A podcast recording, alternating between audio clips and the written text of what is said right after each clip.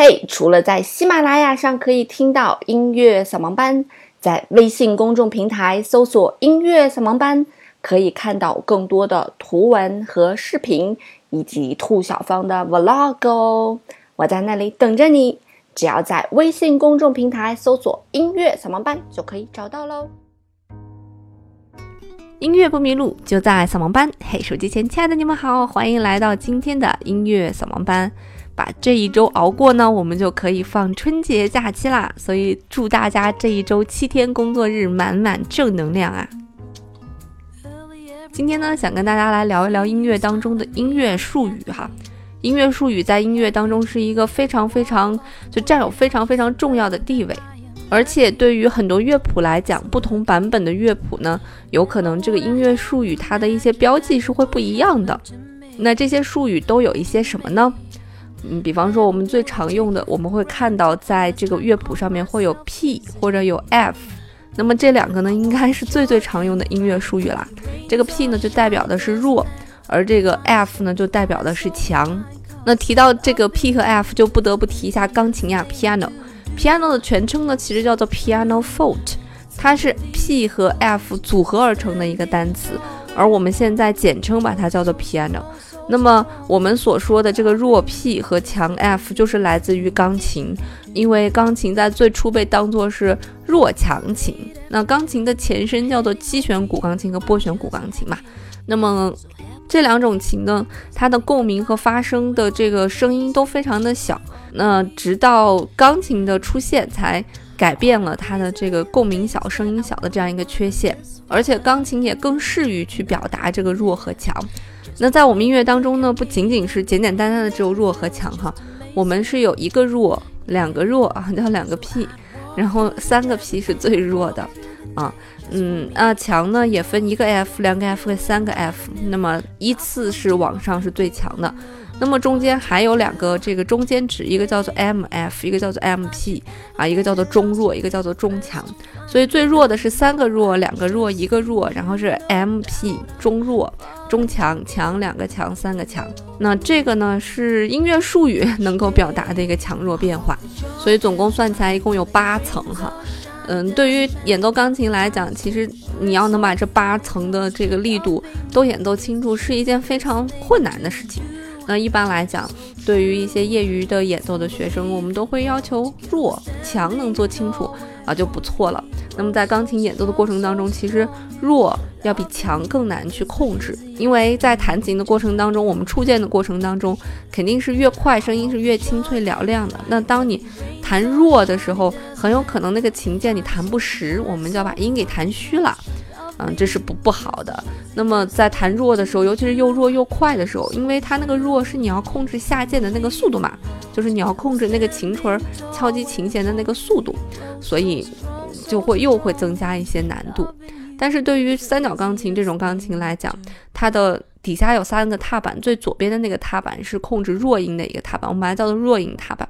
那么在很弱很弱的时候呢，我们会把左边的踏板踩下去予以辅助。但是立式钢琴呢，就是我们家常用的那个钢琴呢，这个最左边的踏板有的时候并没有那么有用处，所以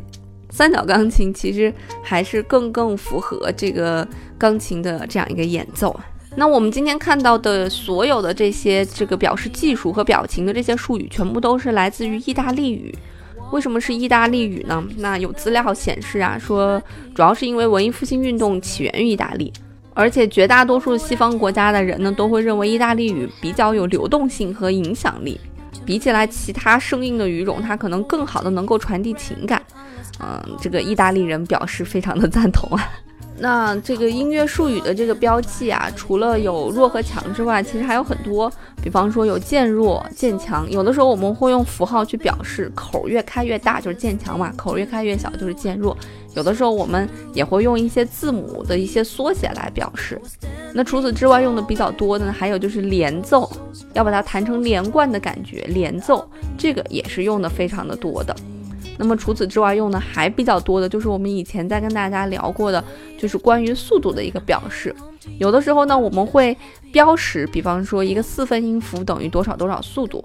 那有的时候呢，我们也会去标一些文字或者标一些速度范围。比方说，对于奏鸣曲啊，一般来讲，这个我们的奏鸣曲都有三个乐章嘛，所以意大利语它的速度标识一般有慢板呀、快板啊、小快板啊。一般来讲，第一乐章和第三乐章会是这个。第一乐章是快板居多啊，第三乐章是小快板居多。那么第二乐章呢是慢板居多，一般来讲是这样子的。但是也不是，嗯，每一个作品、每一部奏鸣曲都是这样子的。很多音乐家喜欢做各种各样的改变。比方说《月光奏鸣曲》第一乐章，它就是一个很阴沉、很阴沉的一个慢板。那么第二乐章呢，是一个稍微比第一乐章明亮一些的一个慢板，是贝多芬的一种回忆，回忆的一种美好。其实也就证明了，尽管是一首作品，我们的音乐情绪也是不断的变化和运动的。那有的时候呢，你也会看到这个音乐家会直接去写，比方说速度，啊是一百二啊，一百二是一个比较中间的一个速度，或者速度是八十八，或者速度是六十，他会直接标识这样一个速度。那么意思就是每分钟的节拍数要精确到差不多一百二、八十八这样一个速度。但是这样标记它的一个缺点就是无法传递，嗯，无法完全传递情感吧。在我们的这个印象当中，我们的慢板一般来讲都会有悲伤的意味在，我们的快板都会预示着，哎，有一些快乐的事情发生。那其实一首作品，哪怕是一个乐章的作品，也不一定从头到尾全部都是速度是一样的。那么很多时候呢，在中间也会有很多速度一些变化。甚至呢，在有一些音乐当中，会有一些东西叫做散板，比方说《梁祝》最开头的那一段长笛呀，那一段就是一个长笛的散板。通常我们会在那个散板前面写一个像草字头一样的东西，意思就是你自由去发挥吧，散板。那么像这个呃肖邦的一些作品呢，流动性也非常强啊。我们说，如果肖邦的作品按节拍器的节拍去弹，就扼杀了肖邦的所有的灵魂。所以在弹肖邦作品的时候，要随着他的情绪的起伏、旋律的起伏，做一定的速度的一些变换、流动的一种速度。那这些速度标记呀，这个说起来还是蛮多的，有行板、小行板呐，啊中板呐、快板呐、急板呐，甚至有比较慢的广板，还有装板呐，这些都是比较慢的一些速度。那我曾经看过一个乐谱，上面写的是急头白脸的。是在咱们一首中国作品前面写的“鸡头白脸”的啊，那这种标记呢，在目前在现在的一些乐谱当中，你也是可以看见的。那除此之外，我们还会写一些表情记号，比方说柔情的呀、激动的呀，还有进行曲风格啊，然后有生机的呀、古怪的呀、滑稽的呀、啊如歌的呀、优美的呀，这些都会有去标记它。那么这个东西其实是作曲家给乐曲下的一个定义，然后把这个定义标到了乐谱的最前面，让演奏者去体会这种情感，然后再用自己的情绪把它表达出来。那么还会有一些音乐术语呢，可能会告诉你，比方说是五重奏或者弦乐五重奏、钢琴五重奏。那么什么叫做五重奏呢？就是有五个乐器分别演奏五个声部，叫做五重奏。那么弦乐五重奏呢，一般就是这个两把小提琴、两把中提琴、一把大提琴。或者是两把小提琴，一把中提琴，两把大提琴，它分别囊括了高声部、中声部和低声部。我们上次也跟大家讲如何去分辨小提琴和中提琴啊，有一个非常逗的答案，就是，呃，小提琴架在脖子上显脸大，中提琴架在脖子上显脸小，小提琴的双下巴小，中提琴的双下巴大，这样就可以分辨小提琴和中提琴了。那除此之外呢，还有比方说像钢琴五重奏，比方说我们非常熟悉的这个舒伯特的鳟鱼。那像这种比较小型的一些几重奏、几重奏的，通常我们都把它叫做室内乐，呃，因为 chamber music，呃，比较小，就是小型的一些乐器也比较少啊，小型的一种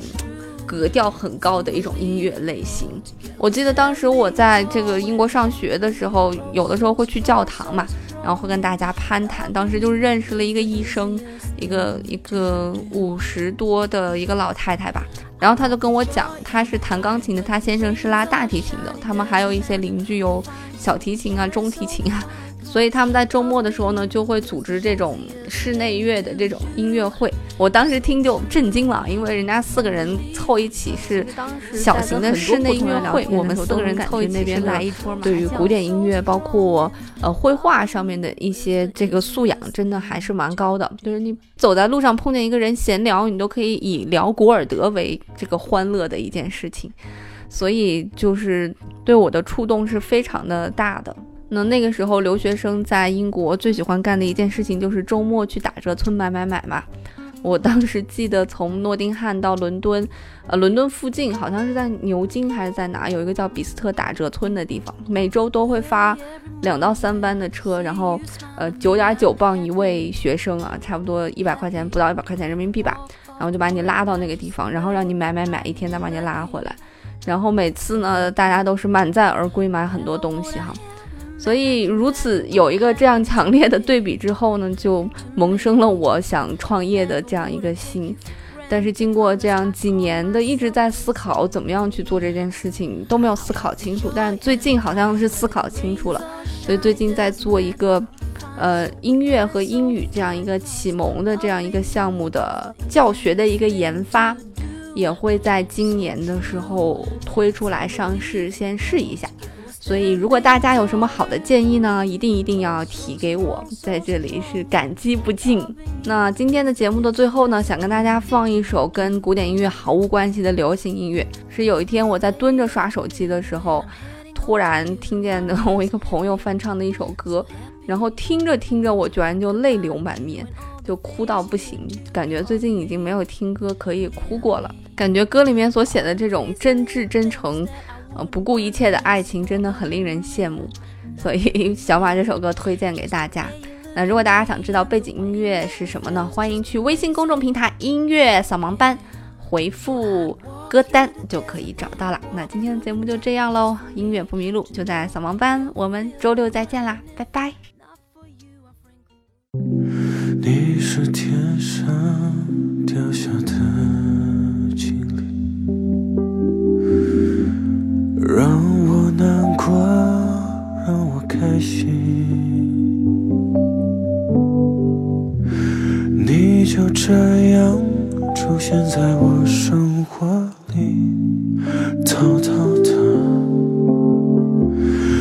进我心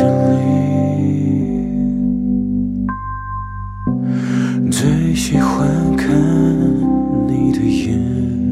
睛。里面藏着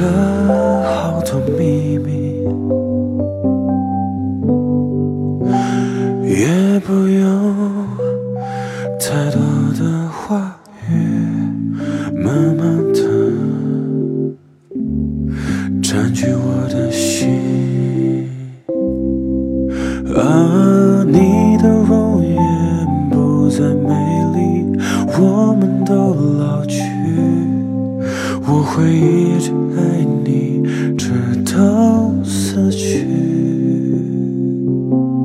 到死去。啊。